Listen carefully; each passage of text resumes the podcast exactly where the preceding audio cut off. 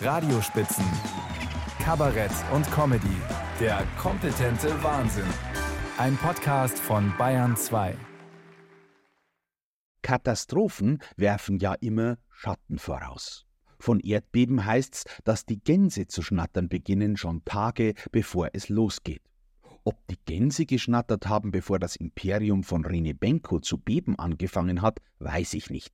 Jene, die schon vor Jahren gesagt haben, tut's einmal langsam mit diesem Innsbrucker Dachbodensanierer, wurden jedenfalls nicht als warnende Gänse, sondern als pessimistische Unken betrachtet. Dabei kennt man doch den Unterschied zwischen Pessimist und Optimist. Der Pessimist sagt, schlimmer wie's ist, kann's nicht mehr werden. Der Optimist sagt, doch. Insofern haben beim Thema Benko tatsächlich die Optimisten recht behalten. In München ist inzwischen die halbe Innenstadt eine Benko-Bauruine. Wer vom Hauptbahnhof zum Stachus geht, der wähnt sich weniger in einer Boomtown, als die sich München ja nur allzu gerne sieht, sondern eher in einer düsteren Geisterstadt, wo die Pleitegeier das Regiment direkt von den Immobilienhaien übernommen haben.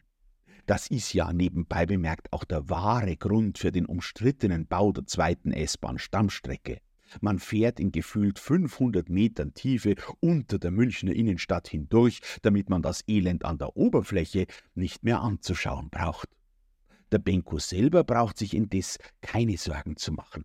Wie man hört, wird er auch nach dem Zusammenbruch seiner Signa Multimillionär, womöglich sogar Milliardär bleiben. Das hat er verdient. Schließlich trägt er ja die Verantwortung für die vernichteten Arbeitsplätze und Bauruinen.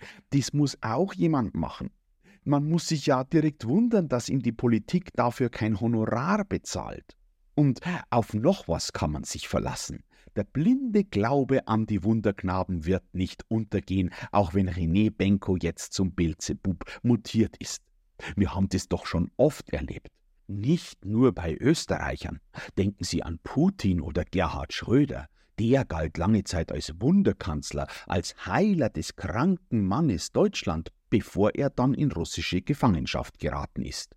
Oder der Wolf, den haben viele mit dem Hund verwechselt und so getan, als wäre er der beste Freund des Menschen. Inzwischen soll er vor Waldkindergärten auftauchen, am Ende noch als Großmutter verkleidet. Oder nehmen Sie ChatGPT und Ihre Kollegen.